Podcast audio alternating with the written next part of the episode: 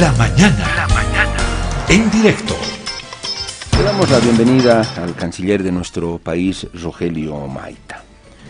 Eh, Rogelio, eh, es un gusto tenerte en el programa, gracias por tu tiempo. Te tuteo, bueno, recuerdo que siempre te tuteábamos, Rogelio, porque te conocimos como un abogado desde que comenzó esas sus armas en la defensa de los derechos humanos, víctimas, la guerra del gas, y tuvimos la oportunidad de, eh, de interactuar mucho contigo, muchas entrevistas en el ámbito jurídico sobre la defensa de estas víctimas, eh, en fin.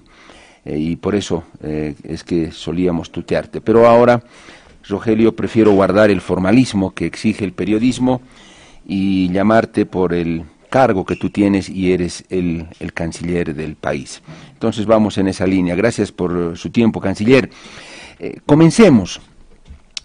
Eh, canciller, em, Estados Unidos ha pedido la detención preventiva de Maximiliano Dávila, el ex director de la Fuerza Especial de Lucha contra el Narcotráfico, aquí en Estados Unidos lo acusa frontalmente de vínculos directos con el narcotráfico, quiere extraditarlo porque dice que ha introducido toneladas de droga a Estados eh, Unidos.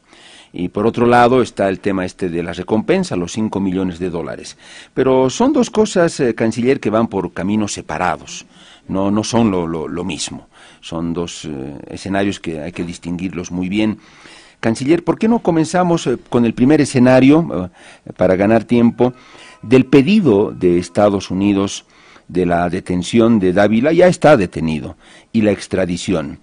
Eh, este es un proceso que podría tomar em, un largo tiempo. Bolivia tiene que hacer una evaluación, un análisis, no es muy sencillo.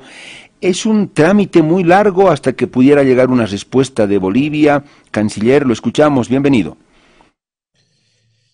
Bueno, primero, hola Pedro. Eh, qué, bueno poder conversar este momento contigo eh, y, a través tuyo compartir también eh, eh, este tiempo con, tu audiencia. Siempre es importante poder comunicarnos, ¿no? lo es para el gobierno, ¿no? ya en relación a la, pregunta que me, me planteas, esta solicitud, la solicitud que nos llegó, es una solicitud de detención preventiva con fines de extradición. Creo que hay que apuntar eso inicialmente. No se trata de una solicitud de extradición todavía. ¿ya? Eh, cuando se da una situación de esta naturaleza, generalmente cuando eh, un país está persiguiendo a alguien que está siendo procesado penalmente y hay orden de búsqueda y captura internacional, y entonces eh, se lo detiene, ¿no? Los países no pueden detener a alguien eh, por tiempo indefinido, depende de cada legislación, a veces son horas, a veces un día, 48 horas. Y en ese tiempo tiene que llegar la solicitud del, país, precisamente como esta, una solicitud de detención preventiva con fines de extradición. Es lo que nos ocurrió hace poco tiempo en Panamá con uno de los hermanos Parada, lo detuvo ahí la policía en el aeropuerto y nosotros estábamos corriendo contra el tiempo porque teníamos 24 horas para formalizar la solicitud de detención preventiva con fines de extradición. Eso es lo que nos ha solicitado Estados Unidos, pero tiene una particularidad en este caso. Eh, Bolivia y Estados Unidos suscribimos en 1995 un tratado de extradición y todas las reglas para realizar este tipo de actuaciones están reguladas por este tratado de extradición. Hay norma específica, ¿no? Y eh, en este caso, la, solicitud de detención preventiva, eh, que es realizada por una entidad. Eh, en este caso de los Estados Unidos, es transmitida por el conducto diplomático como corresponde a Bolivia. Y por eso es que la Embajada de los Estados Unidos, la que nos ha transmitido esta solicitud, a Cancillería acá en Bolivia, eh, Cancillería dentro de las reglas que están establecidas en este tratado, tiene la obligación de eh, hacer una verificación de requisitos formales. Si, si tiene los, los elementos de esta solicitud necesaria, entre ellas eh, el idioma oficial de Estados Unidos es el inglés, si, hay una traducción, si la traducción está eh, correcta, si, se ha identificado plenamente a la persona que se está solicitando se detenga, se tiene la fotografía, es actualizada, etcétera, etcétera, todo, varios detalles. Para esta labor no hay un plazo, no hay un plazo, no existe un plazo. El plazo que generalmente se utiliza, ¿ya? Es el término de la razonabilidad. Lo, que, es prudente. Eh, cuando se, eh, Cancillería realiza esta valoración, tiene dos opciones. Si encuentra alguna observación de carácter formal, que falta un requisito, que no se ha adjuntado tal cosa, puede devolver eh, la solicitud a, quien lo está realizando, en este caso a la Embajada de Estados Unidos, podría ser, en ese hipotético, ¿no? para que puedan completar y reencaminar la solicitud. Si cumple todos los requisitos, Cancillería debe enviarlo al Tribunal Supremo de Justicia. Y lo envía al Tribunal Supremo de Justicia porque eh, esa es la instancia competente para definir este tipo de situaciones. Primero, en relación a la detención preventiva con fines de extradición. Y el Tribunal Supremo de Justicia, obviamente, ahí así se realiza un análisis de fondo, ahí ya verán los argumentos que están utilizando, los tipos penales que están acusando, todos los elementos sustanciales los define el Tribunal Supremo de Justicia. Y ahí tiene dos posibilidades, ¿no? Una de eh, rechazar esa solicitud o de aceptarla. Si acepta y define la detención preventiva con fines de extradición, ahí sí se abre un plazo. Ahí sí se abre un plazo, no es para Bolivia, sería para los Estados Unidos. Es un plazo de 60 días para que se formalice la solicitud de extradición. Y ahí sí ya, eh, si se da esa eventualidad, esa circunstancia, eh, las autoridades de los Estados Unidos, sus autoridades deberán remitir una solicitud de extradición o deberían presentar una solicitud con todo eh, los requisitos que están establecidos también en el Tratado de Extradición. Y en ese caso, en ambos casos, las comunicaciones, digamos, son intermediadas uh, vía diplomática, sea a través de Cancillería y su Departamento de, de, Estado allá en los Estados Unidos, que su representación es su embajada acá, ¿no? Eh, la, la, diplomacia en este caso hace de intermediarios, ¿no? Porque los que realizan y toman las determinaciones son en cada uno de nuestros estados las autoridades competentes. Canciller, ¿dónde entra la parte política? Eh, porque estas son cuestiones de, en las que se juega la soberanía de los países, son decisiones también altamente estratégicas y políticas, las extradiciones, el entregar o no a alguien eh, incluso no sé si más allá de lo que pueda decir un, un, tratado entre dos países, un tratado de extradición. Canciller, en este caso, ¿dónde entraría lo político? Si la revisión que hiciera de, toda la solicitud estadounidense, la justicia boliviana, si en algún momento, estoy hablando en un supuesto, la justicia determinara que sí, hay elementos y hay que extraditar a, a Maximiliano eh, Dávila, eh, de pronto podría ahí eh, eh, primar una decisión o un interés político del Estado boliviano y a pesar de eso decir, no, nosotros no lo vamos a entregar, más allá de lo que pudiera decir la justicia. ¿O es que la justicia dice algo y se cumple más allá de que pueda o no convenirle a las estrategias del Estado boliviano y el gobierno canciller ¿Dónde entra esa parte, ese componente político estratégico? Bueno, el, de acuerdo a nuestro diseño constitucional, la definición y la determinación de una extradición es competencia de las autoridades judiciales, del Tribunal Supremo de Justicia. Eh, no hay ese componente político en, eh, en el sistema boliviano. ¿Bien? La solicitud eh, llega a Cancillería, que realiza una revisión formal de requisitos y se pasa al Tribunal Supremo de Justicia cualquier, cualquier eh, solicitud de extradición. Y es en esa instancia en la que se define, básicamente eh, en función de criterios de orden legal razonamientos jurídicos, principios generales del derecho internacional. Eh, y todo lo que consideren necesario. Eh, y luego la decisión que es asumida por el Tribunal Supremo de Justicia es remitido a, Cancillería y Cancillería eh, comunica esa decisión al país que está requiriendo. Ese, ese es nuestro diseño, ¿no? el, el diseño constitucional boliviano. Y difiere, ¿no? Difiere, por ejemplo, en el caso de los Estados Unidos, esa determinación o la, la última determinación es, es política.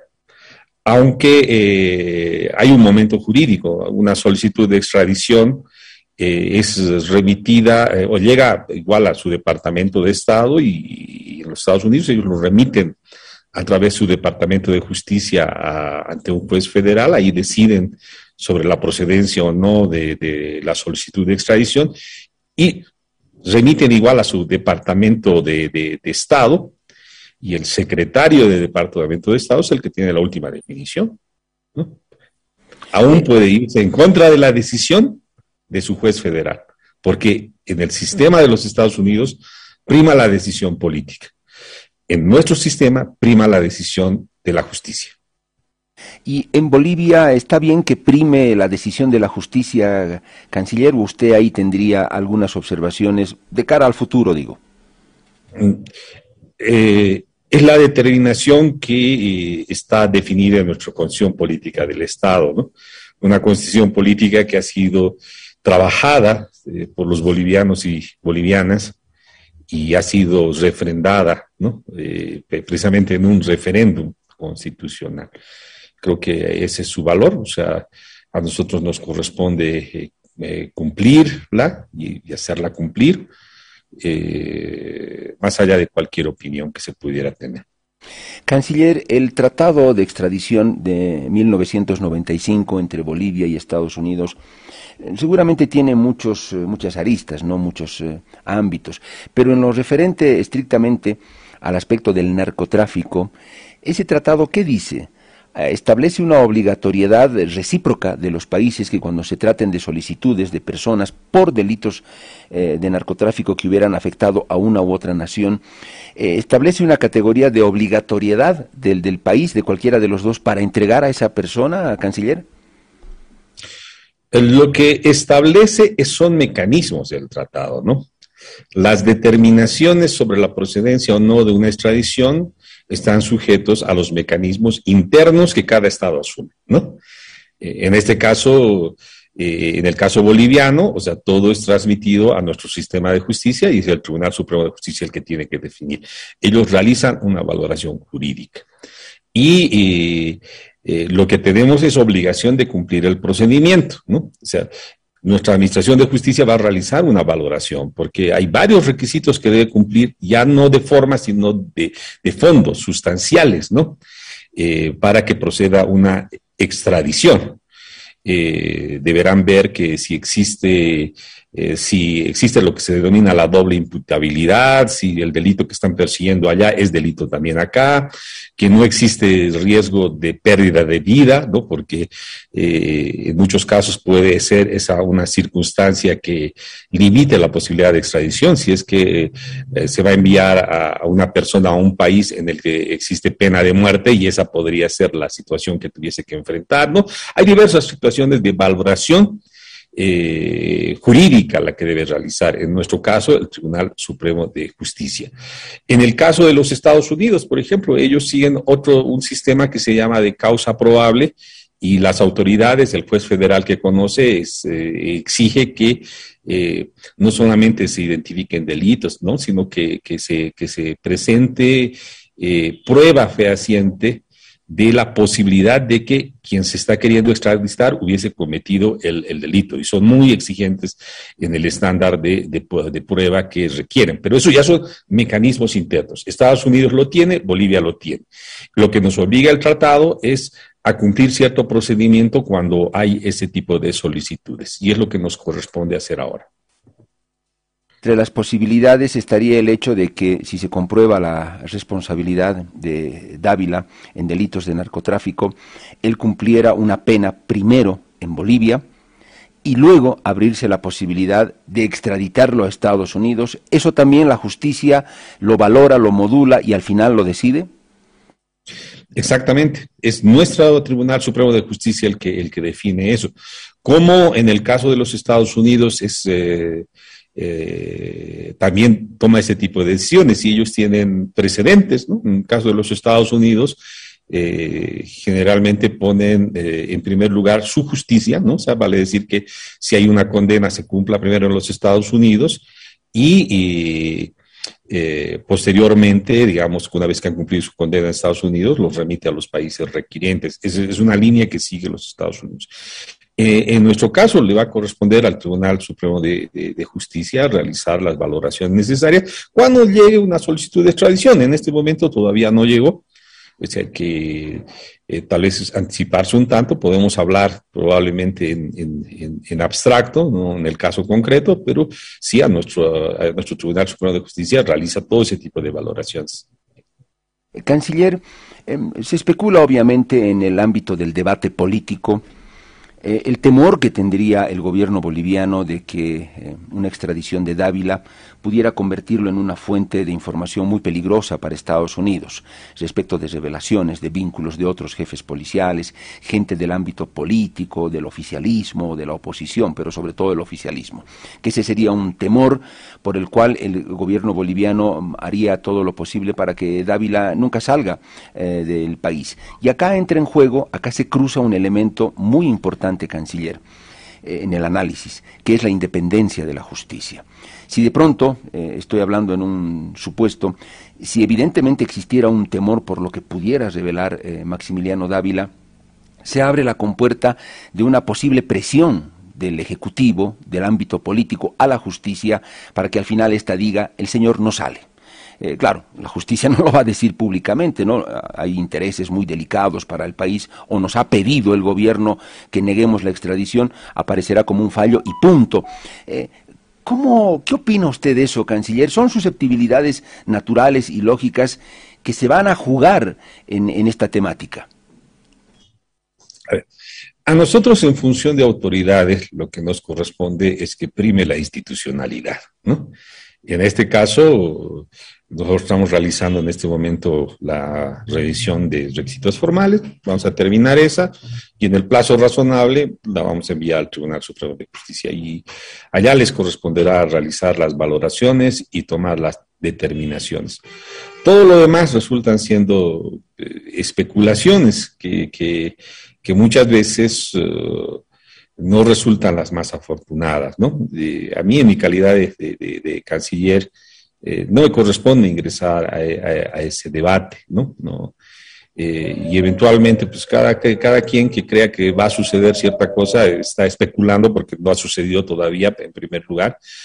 Y, en segundo, cuando acuse que ha habido una situación irregular, pues debe probarlo, ¿no? Eh, eventualmente el Tribunal Supremo de Justicia tomará una determinación. si eh, puede ser más o menos complicada, pero va a estar eh, en todo momento bajo la luz de la opinión pública, ¿no?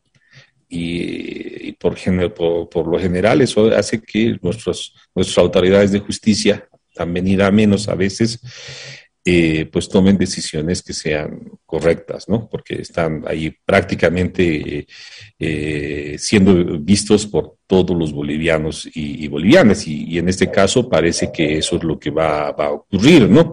Entre especulaciones de un lado y otro, ¿no? En medio del, debate político.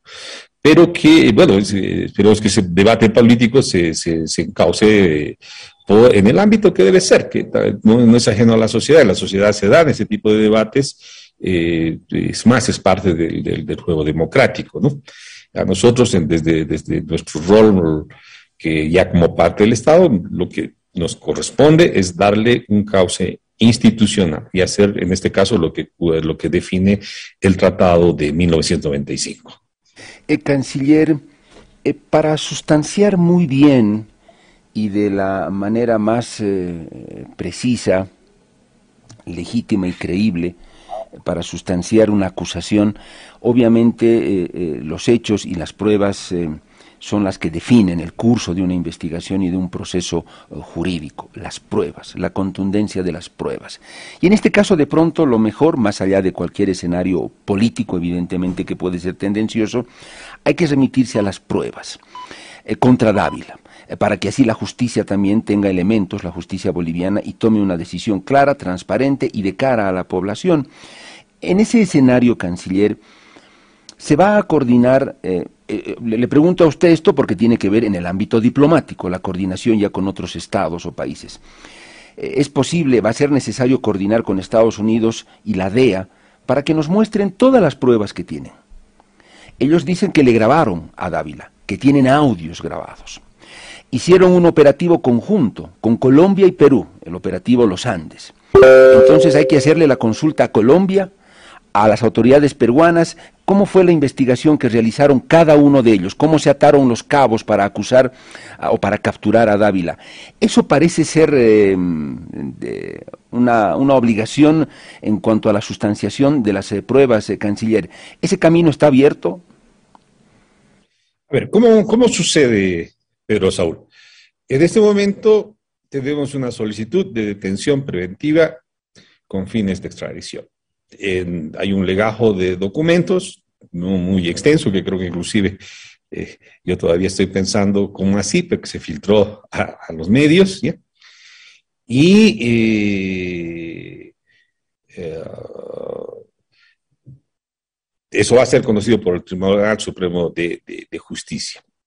Lo que ahí está en ese legajo son los elementos que al Tribunal Supremo de Justicia eh, le pudieran generar convicción para determinar la detención preventiva o no. Entonces, ¿a quién corresponde la responsabilidad de que en ese legajo esté todo lo necesario para que proceda primero la detención preventiva con fines de extradición?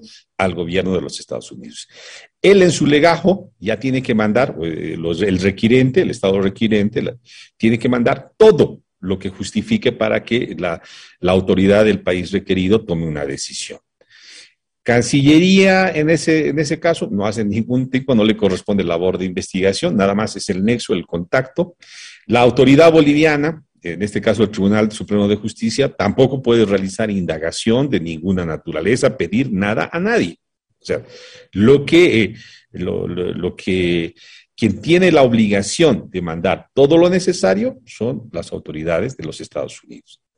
Eso en este primer término. En el caso de la extradición ocurre lo mismo ocurre lo mismo. O sea, el momento que eh, solicite un país, no digamos Estados Unidos, ni siquiera digamos en este caso, eh, una solicitud de extradición, ¿ya? al realizar la solicitud de extradición, tiene que enviar todos los elementos, todos los elementos, digamos la prueba, que justifique, que, permita a la autoridad que va a decidir, en nuestro caso el Tribunal Supremo de Justicia, por la procedencia o no de la extradición. O sea, es su obligación. Si no, lo, si no, si no uh, adjuntan todos esos elementos, eh, puede ocurrir que eh, las autoridades que tenga que definir, pues defina que no va a proceder la extradición porque no se ha juntado toda la prueba, ¿no? Canciller, ya esta parte final. Bueno, usted lo dijo claramente, Acá el que tiene que presentar todas las pruebas, demostrar, sustanciar, acumular, es Estados Unidos, que quiere llevarse a Maximiliano Dávila. Entonces, que presente todos los elementos de, convicción posibles para que sean analizados por la justicia boliviana. Bueno, eso está muy bien, queda, queda claro, canciller. Lo otro iría solamente ya en un plano de reflexión, si usted quiere, u opinión interna en nuestro país.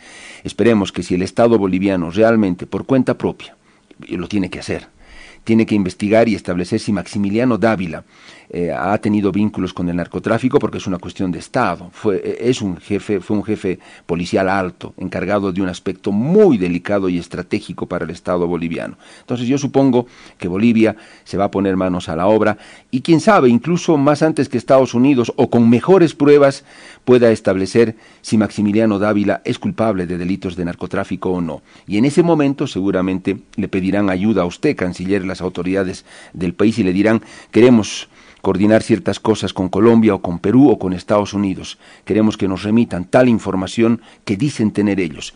Eso también me parece muy, muy bueno, muy loable por parte del Estado boliviano. Tendría que ser así, pero yo sé que eso no le compete a usted, canciller. Esperemos que en su momento las autoridades que tienen esa tarea así lo hagan y seguramente usted procederá y actuará. Canciller, en el margen de esos tiempos razonables que usted ha dicho, eh, que establece el tratado para que Bolivia se tome su tiempo del análisis de esta primera instancia de solicitud de Estados Unidos, que es la detención preventiva. Canciller, ¿usted podría decirnos en qué margen podríamos fijar ese tiempo razonable eh, para que Bolivia dé esta primera respuesta? Eh, ¿Hablaríamos de semanas, probablemente meses, canciller? Pedro, Saúl, creo que vale la pena destacar, nuestro tratado de extradición mm, no define plazos directamente. lo razonable, el caso razonable es lo que los estados eh, se toman, digamos, en el plano de la cordialidad y la reciprocidad. ¿ya? Nosotros actuamos eh, generalmente en este tipo de situaciones en cuestión de días, transmitimos las cosas, eh, a veces en horas, depende de la, de la urgencia y de la premura, ¿no? Estados Unidos, lastimosamente, no actúa así. Tenemos un tratado vigente, Y ocurre que hace años hemos mandado, en el caso de la masacre de octubre de 2003, una solicitud de extradición, ¿ya? Eh, en realidad la, enviamos allá por 2008, luego tuvieron observaciones, el Departamento de Estado tuvo observaciones, ni siquiera llegó al sistema de justicia, ¿no? Y luego se, eh, en 2013, 2012, 2013 se envió una segunda solicitud con un legajo amplísimo, estamos hablando de cientos y cientos de documentos, en el caso de, la masacre y la solicitud de extradición de Sánchez de Lozada y Sánchez Berrey, y está en el Departamento de Estado. Años, años. y como el tratado no tiene plazo, o sea, las exigencias o las gestiones que realizamos, pues se quedan ahí en que, bueno, ellos siguen revisando y siguen analizando por años entre su Departamento de Estado y su Departamento de, Justicia. Ese plazo, sin duda, no es razonable, ¿eh? no es razonable para nada. Eh, nosotros eh, en oposición vamos a, vamos a actuar sin decir cantidad de días ni de horas, vamos a actuar en un plazo razonable como siempre lo hacemos en todos los casos. Canciller, en una, porque la diplomacia es mucha cintura política también, ¿no, canciller? Y eso es muy cierto. ¿Habría la posibilidad de que en algún momento Bolivia pudiera conversar o gestionar con Estados Unidos una reciprocidad en cuanto a la aceleración de tiempos y la muestra de voluntad de acciones claras sobre el tema Goni, Berzaín, el propio Arturo Murillo, eso entra en la posibilidad de las conversaciones con Estados Unidos a propósito de lo que ellos están pidiendo ahora, o no, absolutamente ni se mencionan, eh, ni se mencionarían esas temáticas con Estados Unidos dentro de un posible escenario de reciprocidades, canciller. Nuestro sistema, nuestro sistema definido constitucionalmente, nos obliga a pasarlo al, Tribunal Supremo de Justicia, ¿no? Y es allá donde tiene que definirse. Y es la diferencia con el sistema de Estados Unidos. Ellos prima lo político y, y así los Estados Unidos están denegando extradiciones de, de, personas que están siendo perseguidas en el mundo por haber cometido delitos de lesa humanidad, como es el caso de Sánchez de Lozada y Sánchez Berzaín y queremos mantener nosotros esta situación en el cauce institucional, ¿no? en el cumplimiento de nuestras normas.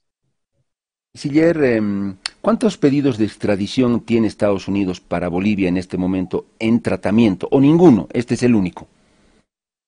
Mm, que recuerde, este sería el único. Se me puede escapar alguno de la memoria, pero de los que tenga memoria, este, este, este sería el único pendiente, además, en este proceso como tal, ¿no? Canciller, eh, este pendiente el de, Sánchez de Lozada y Sánchez Perfecto. No, yo le decía eh, que Estados Unidos nos esté pidiendo a nosotros extraditar a alguien. Este es el de Dávila, que usted recuerde, es el único. Sí, sí, sí. Canciller, cierro con este tema y si nos puede dar muy breve un pantallazo la situación de Murillo en Estados Unidos, qué falta, qué viene, en qué fase está, qué les han informado y el, señor Parada también en, eh, en Panamá. ¿Alguna novedad, Canciller? A ver, eh, el caso de Murillo, bueno, lo que entendemos, él está, sigue en su, en su proceso, no tiene sentencia todavía hasta donde conocemos. Eh, aunque bueno, eso ya es un resorte de la justicia de los Estados Unidos, no, no toca el relacionamiento diplomático para nada, ¿no? Tenemos otros dos casos, este de tema de los hermanos Parada, ¿no? A uno lo, detuvieron en, en, Panamá, ¿ya? Eh, el 24 de diciembre, ¿no? Eh, y en ese caso, nuestras autoridades precisamente pidieron la ah, detención preventiva con fines de extradición. Eso operó ya para el 25-26 de eh, eh, diciembre, ¿no? Y eh, se está en el, proceso para, o en el término para que ellos puedan, las autoridades, tanto de la Fiscalía, por, con intermediación del respectivo juez eh, cautelar puedan pedir o formalizar la solicitud de extradición. Todavía no nos llegó, pero eh, están en plazo todavía. Y en el caso del otro hermano Parada en el, Brasil, eh, se lo ha detenido hace algunos días atrás, ¿no? en ese caso, digamos, la ley, la ley brasilera difiere. La, su ley interna, con la orden de búsqueda y captura eh, para ellos ya es suficiente para la detención eh, preventiva con fines de extradición. Eso ya, ya está en, ya se ha cumplido, ¿ya? Y está pendiente una comunicación formal que tenga su Cancillería, a nuestra Cancillería, eh, por, por, a solicitud de las autoridades de justicia de, de, Brasil, y a partir de esa comunicación oficial que nosotros transmitamos a Fiscalía y también a las autoridades que ejercen control jurisdiccional. Habrá 40 días, el plazo es menor, para que puedan eh, formalizar la solicitud de extradición nuestras autoridades de, la justicia. ¿no? Ambos, eh, ambos procesos todavía están en desarrollo eh, con los plazos. ¿no? obviamente nuestras autoridades de la Fiscalía como de las que ejercen control jurisdiccional, obviamente, están al pendiente por lo que conocemos. Canciller, eh, me imagino que la expectativa en el caso de Murillo es que, aunque Estados Unidos decidiera condenarlo allá, luego de eso posibilite el retorno o lo devuelva a Bolivia para que acá también responda ante nuestra justicia. Es una posibilidad, me imagino que eh, factible, ¿no? efectivamente, usted. Estados Unidos tiene esa línea de, acción ¿no? ante los requerimientos de extradición de personas que están siendo procesadas en su justicia.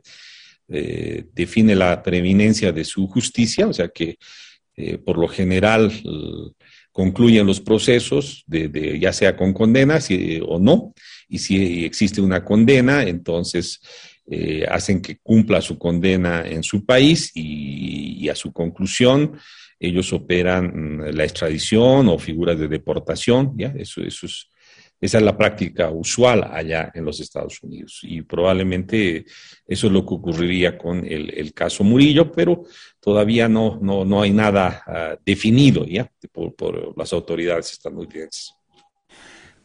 Canciller, le agradezco mucho por su tiempo, sus respuestas, haber atendido el llamado de Herbol y no dude que cuando sea necesario volveremos a contactarnos con usted, canciller, porque es una fuente de, primer orden y oficial además. Un gusto, canciller Maita, que sea hasta la próxima. Gracias, Pedro Saúl. Un, un saludo a ti y a toda la audiencia. Hemos conversado con el canciller de nuestro país, el doctor Rogelio Maita.